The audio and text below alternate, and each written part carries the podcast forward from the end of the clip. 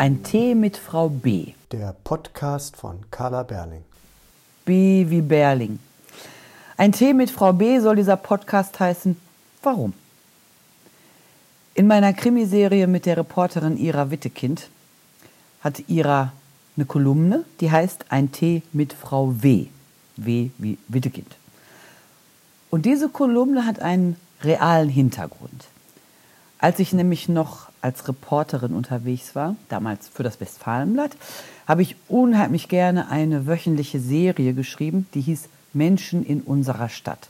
Gibt es heute leider nicht mehr. Ich war neulich noch zum Interview beim Westfalenblatt und der Redakteur hat mir erzählt, das sei eingestellt worden. Ich habe diese Serie geliebt.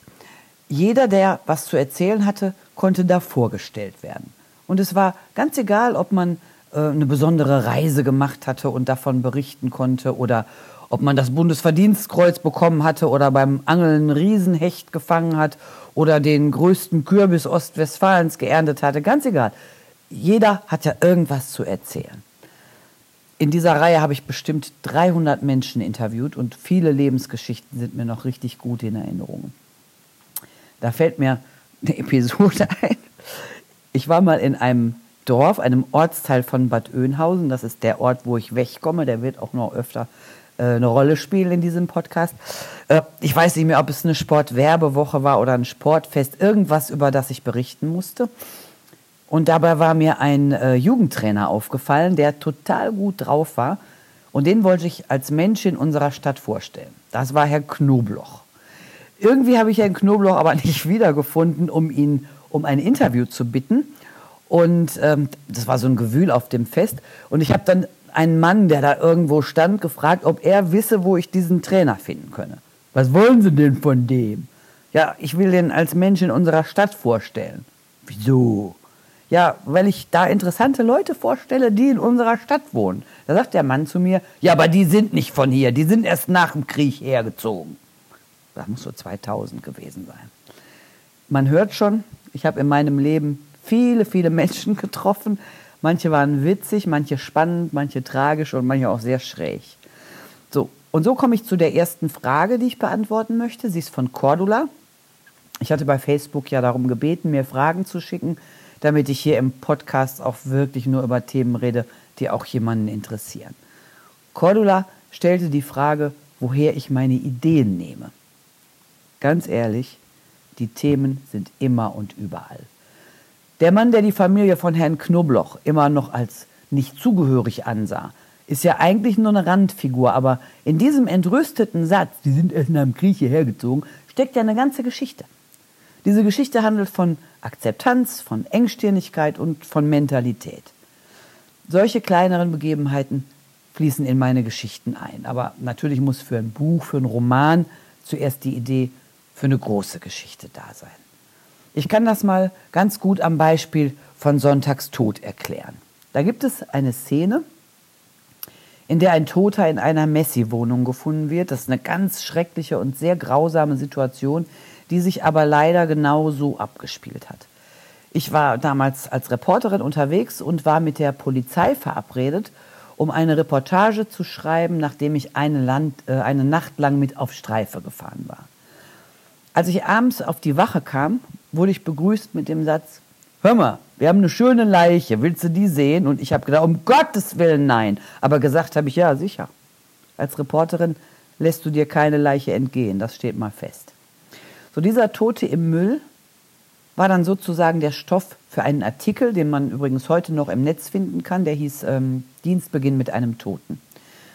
Danach war mein Job als Reporterin aber erledigt. Über die Hintergründe dieses Todes, der kein Verbrechen gewesen war, wurde nichts berichtet. Aber dieses Bild, wie dieser tote Mensch zwischen Müll und Unrat halb verwest in seinem Bett lag, dieses Bild hat mich ewig verfolgt. Ich habe davon geträumt. Als ich dann begann, Krimis zu schreiben, fiel mir dieser Tote im Dreck wieder ein und ich habe ihm einen Namen erfunden und eine Geschichte. Und all die, die Handlungsstränge und, oder Dramen, Begebenheiten, wie auch immer wir die jetzt nennen wollen, die in Sonntagstod vorkommen, haben immer reale Versatzstücke, die ich als Grundlage genommen habe, aber die sind so verfremdet und verändert, dass man den Faden nicht zu den realen Personen zurückverfolgen kann. Und so ist das dann mit allen Büchern passiert, die ich geschrieben habe. In Tunnelspiel zum Beispiel, das ist Band 3 der Serie.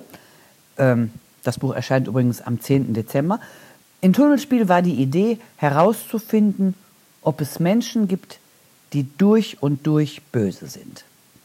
Mir war jemand begegnet, über den niemand was Gutes gesagt hat. Also jeder, der mit diesen Menschen zu tun hatte, berichtete nur schlimme Dinge. Dieser Mensch war dann das Vorbild für die äh, Figur Lorenz Brenner. Und dann habe ich mich daran erinnert, dass es in meiner Kindheit einen Mord gegeben hat. Das muss Ende der 60er oder Anfang der 70er gewesen sein. Dieser Mord hatte mit einer Brücke zu tun, vor der ich mich als Kind schrecklich gefürchtet habe. Und diesen realen Mord habe ich in das Buch Tunnelspiel mit einfließen lassen. Welcher Teufel mich aber geritten hat, als ich diese bizarre, bizarre Eingangsszene geschrieben habe, das weiß ich auch nicht mehr. Das müsst ihr dann bitte selber lesen. Dazu möchte ich nicht so viel verraten. Aber zu Tunnelspiel muss ich unbedingt noch was sagen. Das ist Band 3 einer Serie, von der Band 1, 2 und 4 schon erschienen sind. Und zwar Band 4, Mordkapelle zuerst. Klingt komisch, ist aber eigentlich ganz einfach. Deshalb, ich möchte das gerne erklären. Mein allererstes Buch erschien vor ungefähr 18 Jahren in einem kleinen Verlag. Es folgten einige weitere Bücher in ebenso kleinen Verlagen, die ziemlich erfolglos waren. Also nicht nur meine Bücher, auch die Verlage. Das Ganze lag daran, dass ein, ein Ein-Mann- oder Ein-Frau-Verlag in der Regel kein Budget für Werbung hat. Das muss man als Autor alles selber machen. Wenn aber keiner weiß, dass es ein Buch gibt, dann kann es auch keiner kaufen. Und Bücher solcher Verlage gibt es selten im Buchhandel, meistens eh nur auf Bestellung. Und nachdem ich bei diesen kleinen Verlagen Marketing, Werbung, Pressearbeit, Lesung, eigentlich alles äh, sowieso alleine machen musste, hatte ich mich 2008 entschlossen, bei weiteren Projekten ohne Verlag zu arbeiten. Ich habe dann erst die Jesus Maria Bücher geschrieben. Das klappte auch alles ganz wunderbar, weil ich damit viele Lesungen hatte und bei den Lesungen auch immer viele Bücher verkaufen konnte. Damit habe ich immerhin meine Söhne durchs Studium bringen können. Ihr Papa ist 2011 gestorben und ich musste das alleine schaffen. Habe ich auch. Aber zurück zum Thema. Eines Tages brachte mich dann jemand auf die Idee, einen Krimi zu schreiben. Und ich habe Ira Wittekind und all die Leute, die in dieser Reihe eine Rolle spielen, erfunden. Ich brachte den Krimi, das war Sonntags tot, ohne Verlag raus und der hat sich als E-Book super verkauft. Der zweite Band, Königstöchter, verkaufte sich noch viel besser, das war ein Bestseller, also schrieb ich den dritten. Und durch diesen Verlag, Quatsch, durch diesen Erfolg, äh, ist dann der Heine Verlag auf mich aufmerksam geworden und hat mir 2015 angeboten, die ganze Serie, die aber fast nur als E-Book gelaufen war, auch als Taschenbuch und Hörbuch rauszubringen. Bedingung, wir starten im Buchhandel mit einem ganz neuen Buch. Der Buchhandel hätte die alten Titel vielleicht auch gar nicht geordert, das weiß ich nicht so genau. Aber ich habe dem Verlag da auch vertraut. Ich habe gedacht, die wissen, was die tun und es hat sich als wahr erwiesen. Die wissen, was sie tun. 2016 habe ich also Mordkapelle geschrieben. Das ist dann 2017 im April erschienen und hat es in die Spiegel Bestsellerliste geschafft. So, deswegen erschien Band 4 zuerst und jetzt legt der Heine Verlag die ersten drei Bücher in kurzen Abständen neu auf. Tunnelspiel, wenn das also im, Dezember, 10. Dezember in den Läden ist, dann passt die Reihenfolge wieder. So, jetzt aber nochmal zu den Fragen, die ihr mir gestellt habt. Eine davon war übrigens die, wie viel ich mit den Büchern verdiene. Aber ehrlich gesagt denke ich darüber nach, das tatsächlich zu beantworten. Aber das wäre dann ein Thema für eine ganze Sendung, für eine andere Sendung. Warum ich das überhaupt mache, hat jemand gefragt, also diesen Podcast. Ganz einfach, weil ich Lust dazu habe. Ich möchte das mal ausprobieren. Ich finde es spannend, auf eure Fragen reagieren zu können. Und an dieser Stelle möchte ich noch, mich nochmal wirklich herzlich für die vielen Fragen bedanken, die ihr mir geschickt habt. Ich habe sie gesammelt und werde sie hier abarbeiten.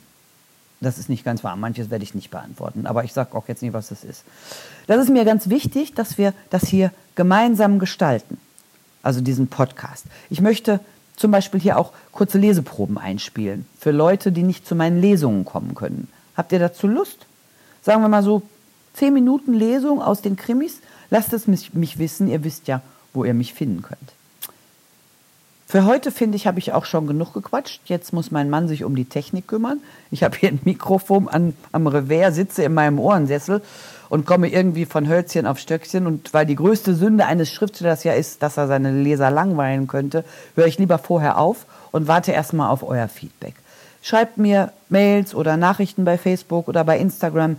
Ich lese alles und reagiere beim nächsten Mal darauf und dann wird das, das der, die das Podcast, das, mir kommt das komisch vor, ich glaube der Podcast, ähm, ich reagiere dann darauf. Für heute bedanke ich mich fürs Zuhören. Ich hoffe, ich habe niemanden gelangweilt und ich wünsche euch noch einen tollen Tag. Eure Carla.